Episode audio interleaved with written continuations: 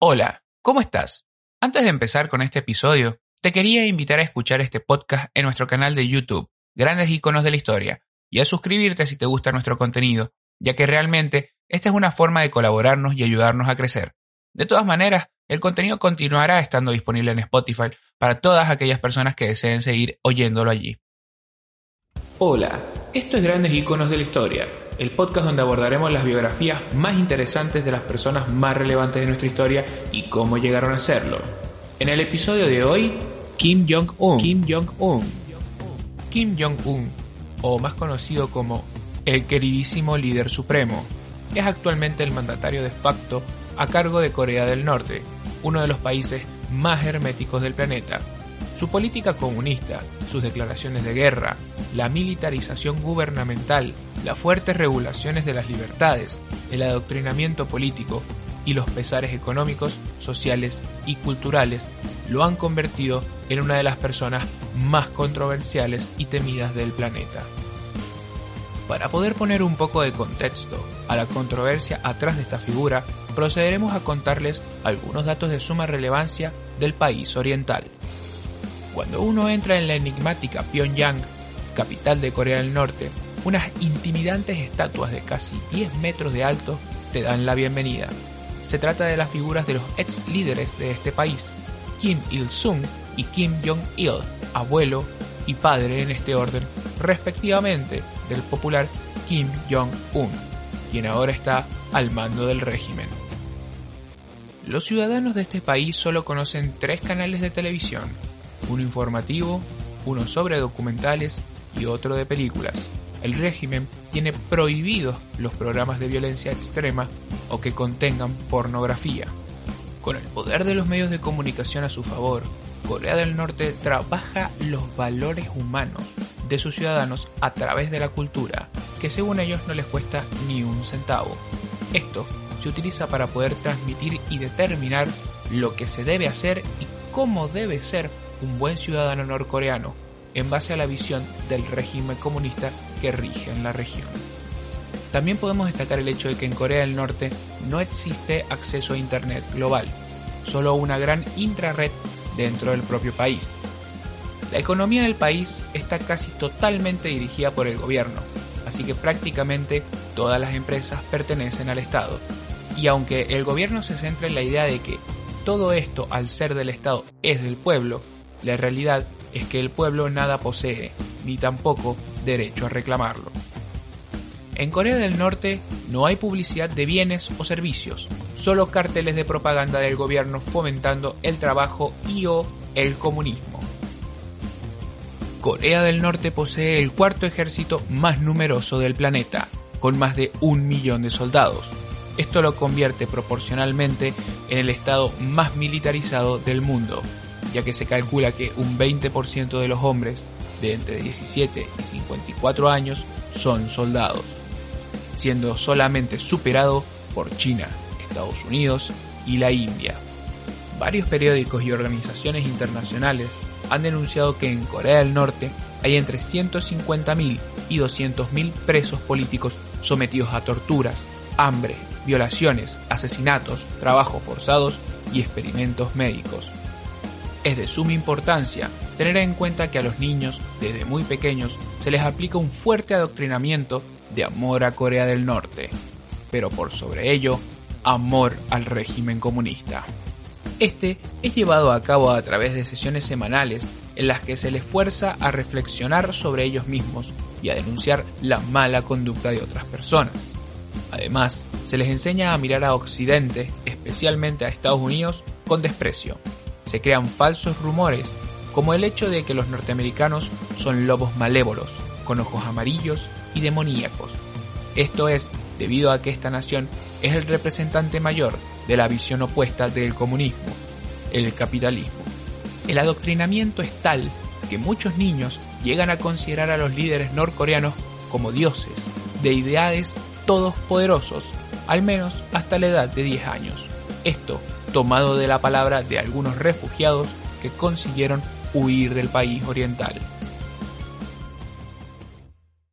Se cree que Kim Jong-un nació en Pyongyang, capital de Corea del Norte, el 8 de enero de 1984. No obstante, la certeza sobre esta información puntual no es totalmente exacta debido al hermetismo que caracteriza a este personaje y a su nación. Siendo el tercer y último hijo de Kim Jong-il con su última pareja Ko Jung-hee, una ex bailarina que falleció de cáncer en 2004, y nieto del eterno presidente y fundador de Corea del Norte, Kim Il-sung, es posible describir su infancia como la de un muchacho anormal y solitario. Él no iba a la escuela, no tenía amigos, ni siquiera conocía a los hermanos de otras familias de su padre. Estaba en un complejo junto con su hermano, su hermana, su padre y su madre. Debido a que Kim Jong-il pasaba gran parte de su tiempo gobernando con mano de hierro, ellos estaban realmente los tres muy solos. Fue así que Kim Jong-un tuvo muy poco contacto con el mundo exterior y con la vida normal en su propio país cuando estaba creciendo. Cuando era niño, tenía ropa importada, comida importada, vivía en un increíble complejo donde tenía piscinas y un coche que fue modificado para que pudiera manejarlo ya de niño, todos los juguetes que pudiera desear y mucho más. Una vida llena de lujos en un país que desde hacía ya varias décadas vivía bajo una privación completa.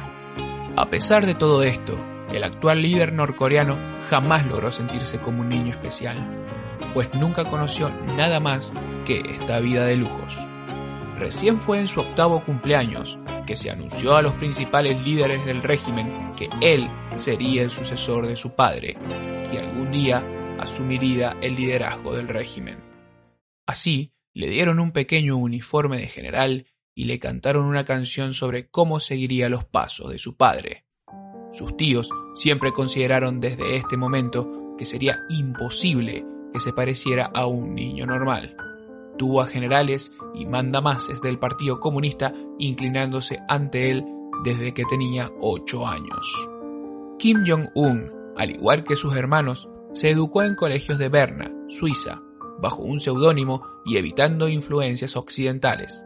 Volvía a casa en las vacaciones y acostumbraba a cenar con el embajador norcoreano. El actual querido líder tenía una relación muy estrecha con su madre, y aunque la primera dama de facto de Corea del Norte tenía muchos compromisos oficiales, estaba muy pendiente de sus hijos, revisaba sus tareas y los visitaba mientras ellos estaban en Suiza.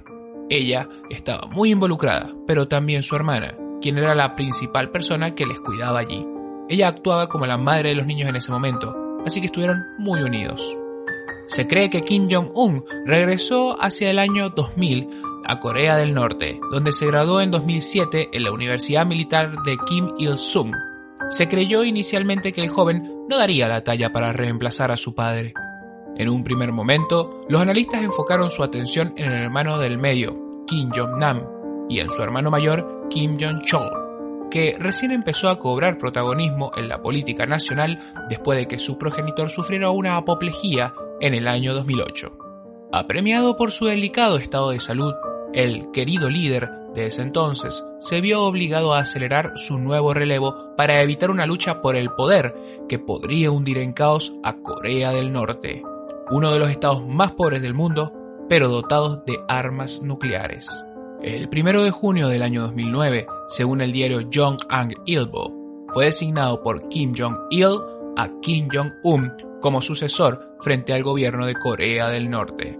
Este es un dato que si bien puertas adentro del comité ya era de sabio conocimiento, no se oficializó a todo el público hasta este año.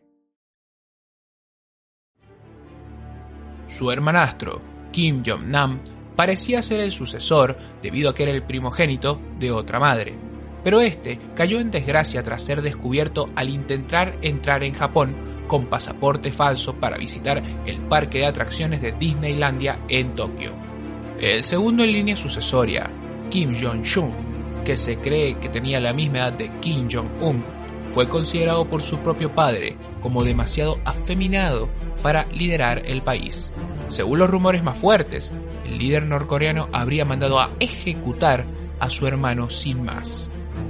El 17 de diciembre del año 2011, Kim Jong-il fallece y el 29 de diciembre del mismo año, al finalizar las esquizas por su padre, Kim Jong-nam, presidente de la Asamblea Suprema del Pueblo, confirmó a Kim Jong-un como el líder supremo de la nación mediante un discurso en la Gran Plaza de Pyongyang. Ya para el 29 de marzo del año 2013 se declaró el estado de guerra a Corea del Sur debido a que los bombarderos B-2 Spirit de Estados Unidos sobrevolaron la península de Corea, siendo estos aliados de la nación surcoreana. Según datos oficiales del Servicio de Inteligencia surcoreano, se sostiene que Kim Jong-un ha hecho ejecutar al menos a 140 altos mandos de su propio régimen. Entre estas personas estaría la orden de ejecutar a su propio tío, acusado de, entre otras cosas, aplaudir con poco entusiasmo. Otros datos, oficializados por la Comisión de Inteligencia norteamericana y japonesa, el líder norcoreano actualmente tendría en su poder entre 40 y 50 ojivas nucleares y varios sistemas de entrega, incluyendo entre ellos misiles con combustible sólido para esquivar sistemas de defensa. Además, advirtió que en breve su país revelará una nueva arma estratégica. El 9 de marzo del año 2014, la Asamblea Popular Suprema reeligió como presidente de la Comisión Nacional de Defensa de Corea del Norte a Kim Jong-un. No tuvo oposición, pero los votantes tuvieron la opción de votar entre sí y no. Hubo una participación récord y de acuerdo a funcionarios del gobierno, todos votaron que sí. Esta elección fue la primera en años desde que asumió el régimen comunista en Corea del Norte, y también la primera vez que Kim Jong-un se presentó a una elección popular desde que heredó el poder tras la muerte de su padre. En otros datos de relevancia de la actualidad, el 12 de mayo del año 2018, Donald Trump y Kim Jong-un abrieron una nueva era de entendimiento entre Estados Unidos y Corea del Norte, enfrentados desde los primeros compases de la Guerra Fría. Ambos se encontraron en la pequeña isla de Sentosa, en Singapur, procurando una nueva época de entendimiento entre el presidente Trump y el dictador Kim Jong-un. La propuesta del encuentro fue la siguiente. Si Kim Jong-un se comprometía a la desnuclearización, la Casa Blanca aseguró que no intentaría derrocar más a su anacrónico régimen comunista, el más represivo del mundo. Su reunión de seguimiento en Hanoi en febrero del 2019, por desgracia, terminó de manera abrupta, sin acuerdo alguno. Siguiendo con algunos datos de la vida privada del dictador norcoreano Kim Jong-un, este se habría casado en el año 2009 con una estudiante norcoreana y habría tenido una hija con ella ese mismo año. No fue hasta julio de 2012 que medios estatales anunciaron que estaba casado con la camarada Ri Sol-chu. Por su parte, los medios surcoreanos aseguran que en el año 2017 la pareja tuvo un varón, aunque de su vida apenas se tienen detalles. Se cree que Kim Jong-un habla inglés, alemán y francés, y que es amante del baloncesto y de las películas de acción. Sufre de algunos problemas de salud que aquejaron a su difunto padre. Se dice que le gusta el queso y el vino y que padece de diabetes y de hipertensión por falta de ejercicio. En el año 2020, fuertes han sido los rumores acerca de la posible muerte del líder norcoreano, pues al parecer en abril de este año el mismo habría sufrido de problemas de tipo cardiovascular y debió ser intervenido quirúrgicamente de urgencia a sus 36 años de edad.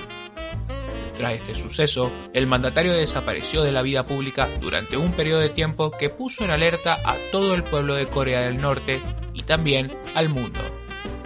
Son ampliamente conocidas las maniobras del gobierno norcoreano ante el fallecimiento de sus líderes, pues en el año 2011, cuando su padre, Kim Jong-il, falleció, la noticia se guardó celosamente durante semanas.